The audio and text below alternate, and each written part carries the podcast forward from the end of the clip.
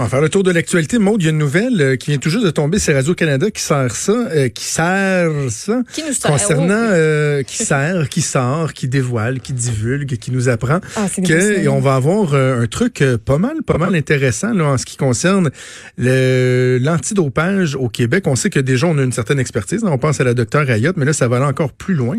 Puis l'Agence mondiale antidopage aussi, qui, euh, qui est basée ici à Montréal. Euh, ben, on aura la première chaire de recherche mondiale sur l'antidopage dans le sport. Ce sera euh, créé au campus de Longueuil de l'Université de Sherbrooke. Donc, l'Agence mondiale antidopage va annoncer officiellement ça le 11 février. Euh, ici même, à Montréal, c'est un partenariat qui va faire du Québec le premier pôle mondial de l'antidopage. C'est pas rien, c'est très gros. Très C'était le projet d'un professeur de l'Université de Sherbrooke, David Pavot, de mettre sur pied ce genre de chaire-là. C'est sa spécialité. Pourquoi t'as sourire? Pourquoi? Mais tu sais qu'on pourrait appeler ça, je sais pas, la, la chère Geneviève Janson ou. Euh... Il faut toujours y trouver un nom, là. ouais, ouais, non, je suis pas sûre que ça, ça envoie le Non, bon la message. chère Geneviève Janson, non? Ben, je sais, j'ai des réserves. J'ai des réserves. Tu soumettras ton idée. Euh, donc, le projet a non seulement été accepté, mais va aussi être financé par l'Agence mondiale antidopage. On parle de plus d'un million de dollars sur cinq ans. Euh, c'est un gros montant. Ce qu'on veut faire avec euh, cette chaire-là, c'est aider l'Agence mondiale dans des domaines qui dépassent aujourd'hui le cadre sportif. Donc, en gros, la lutte contre le dopage, on dit que ça s'est complifié, que les batailles, c'est plus seulement dans les laboratoires. Tu sais, à partir du moment où tu as un test positif de dopage, ben il y a pas mal de trucs qui entrent en compte par la suite. On va faire appel aux meilleurs experts en matière de droit de sciences politiques, d'économie, de gestion, euh, les biotechnologies aussi. On veut axer ça sur la communication parce qu'on dit que tu sais tout le monde a comme son expertise dans ce domaine-là, mais admettons toi tu es, super bon en laboratoire et tout, puis tu es bon pour gérer toute cette partie-là, mais après ça il y a un aspect euh, où il y a des enquêtes où il faut que tu gères les communications, comment tout tout ça va sortir. On cite en exemple le scandale de la Russie. Après ça, on a eu besoin de juristes, d'enquêteurs, de spécialistes en communication pour gérer tout ça. Euh, on veut mettre sur pied en 2021 le premier diplôme d'études supérieures spécialisé sur le dopage dans le sport. On va traiter de questions comme les liens entre le dopage et la santé publique, les problèmes de gouvernance du monde sportif, droit international du sport. Bref, euh, il y a plein de, de volets qui sont euh, qui sont super intéressants. Puis pourquoi on a choisi l'université de Sherbrooke? Parce que il y avait des universités très prestigieuses dans le monde qui étaient en liste aussi pour euh, pour héberger donc euh, tout ça. On a été choisi parce que on a une, universi- une université qui est réactive et capable de s'adap- de s'adapter, surtout basée sur la pratique. C'est ce que le professeur euh, a mentionné. Puis l'autre élément qui a penché en notre faveur, c'est que l'agence est basée depuis 20 ans à Montréal et l'agence a voulu comme faire un leg au Grand Montréal en choisissant l'université de Sherbrooke, son campus de Longueuil. On est des Longueuil, leaders. quand même, quand même cool, là. Tu sais, genre, Ouais, on est dans les Russes, les Russes vont dire, we have to send that to Longueuil. Puis on va Where the heck is Longueuil? On va avoir du monde qui va venir de partout là, pour suivre cette, cette formation-là. Ok, T'es dans ton monde, toi, Longueuil. matin. Oui, non, pas mal tout le temps. Pas mal tout Ça a le temps. le. OK, non, mais c'est euh, c'est quand même c'est c'est une belle fierté. On est fiers euh, de Oui. ça. Pas, pas de mon monde, là, mais de, de la chair euh, de la chair Janson. Ça s'appelle comment tes amis imaginaires? Il y en a trop pour que je les nomme tous. Euh, bon, Ah, coronavirus. Oui, te Coronavirus, quand même, euh, on a l'impression que le, le calvaire euh, que vivent les Canadiens qui sont en attente d'être rapatriés au pays est à veille. En tout cas, ça gève. On, on semble savoir quand est-ce qu'on va finir par les ramener. Là. Moi, je te dirais que leur périple ne fait que commencer. Parce que Ah ça, oui? ben moi je trouve que ça a l'air un petit peu compliqué ce qui s'en vient. Euh, on devrait partir de Wuhan mercredi soir, donc pour les 304 personnes qui désirent quitter, qui l'ont fait savoir. Euh, ce chiffre-là change d'une journée à l'autre, mais à date ce sera environ 300 personnes. Euh, puis on devrait arriver à la base de Trenton jeudi matin.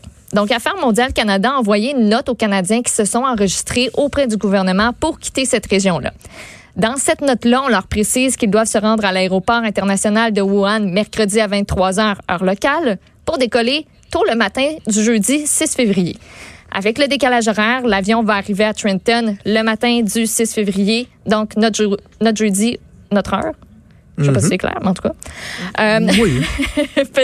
Et euh, petite précision, écoute, dans la note qu'on dit bourré de fautes dans sa version en français, on dit qu'en raison de la demande et des restrictions qui sont associées à ce vol-là, on peut pas garantir que toutes les personnes qui sont admissibles à une place vont être en mesure de monter à bord de l'avion.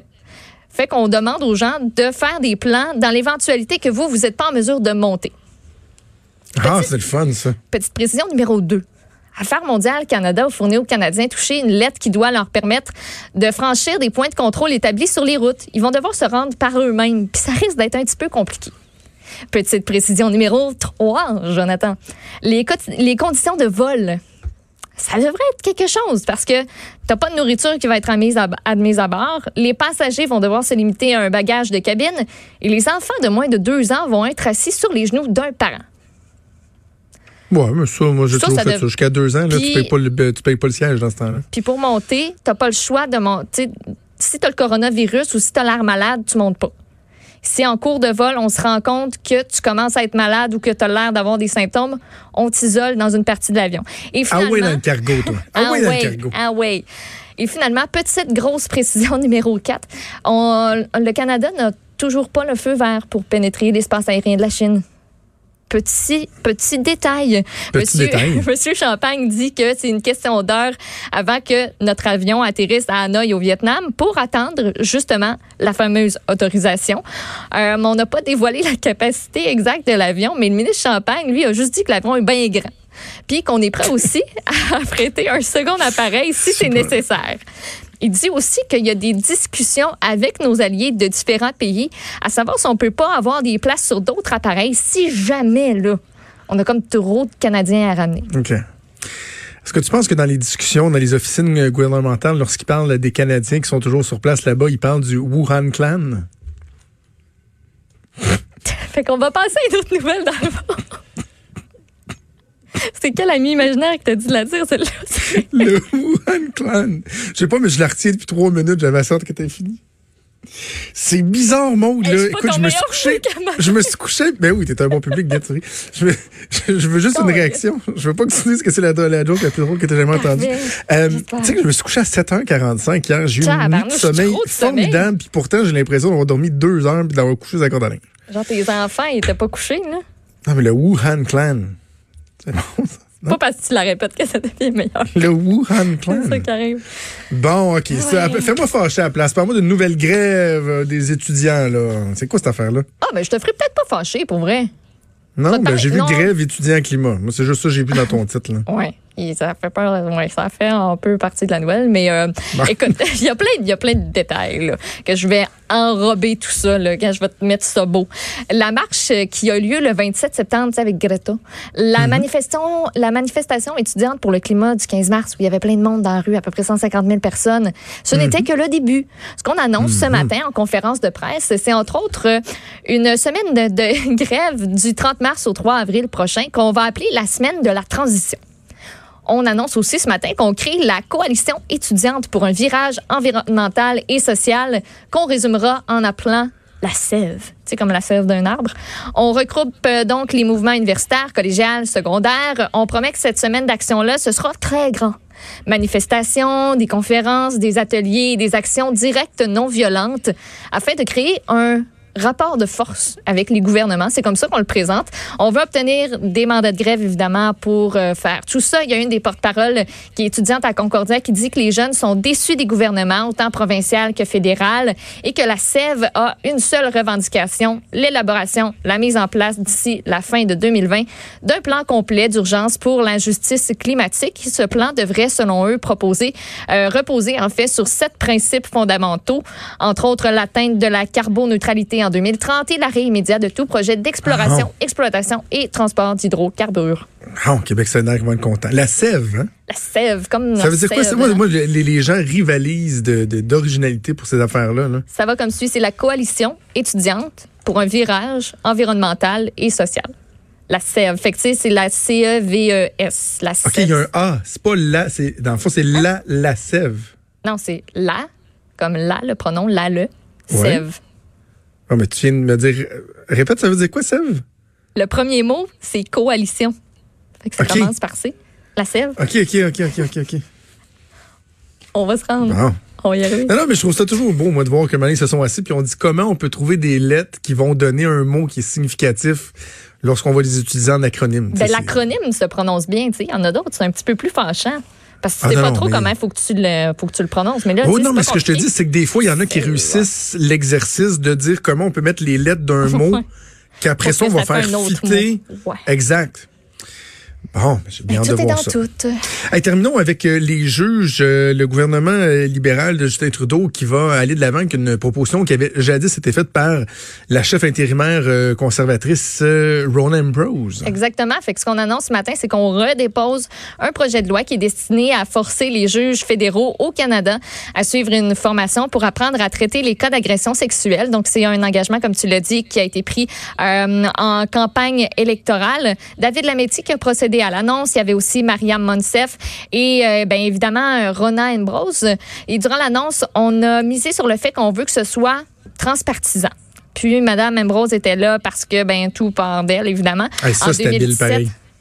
De, de ramener Madame euh, Ambrose? Ben oui. Ben oui, parce qu'elle a dit Hein? qu'elle s'impliquerait de toutes sortes de façons. Elle, elle se lancera pas dans la course euh, pour être chef du Parti conservateur, mais elle avait mentionné qu'elle allait continuer, par contre, de s'impliquer puis de faire la différence. Donc là, que les libéraux l'invitent, elle, pour faire participer à cette annonce-là, parce qu'elle, en 2017, quand il était chef conservatrice intérimaire, juste avant l'élection d'Andrew Scheer, elle avait présenté ce projet de loi.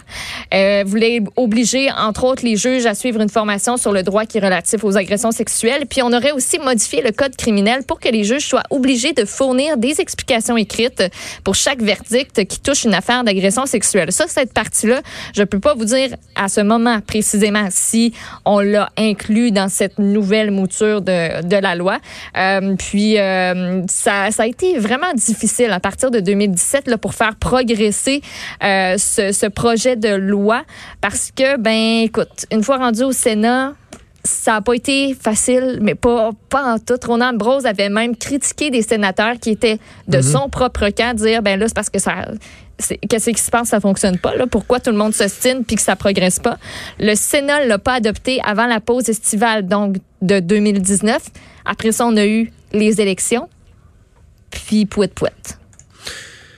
Je, je trouve que c'est une bonne nouvelle. Puis hier, quand c'est sorti, ça, je me suis dit, voyons, tu sais, tous les journaux en parlent. Nous, on se dit, on fait un, on fait une entrevue là-dessus? Puis je me dis, à quelque part, on demande toujours bien juste à un juge d'avoir une formation euh, élémentaire pour lui permettre d'avoir tous les outils pour juger de causes extrêmement humaines, extrêmement sensibles.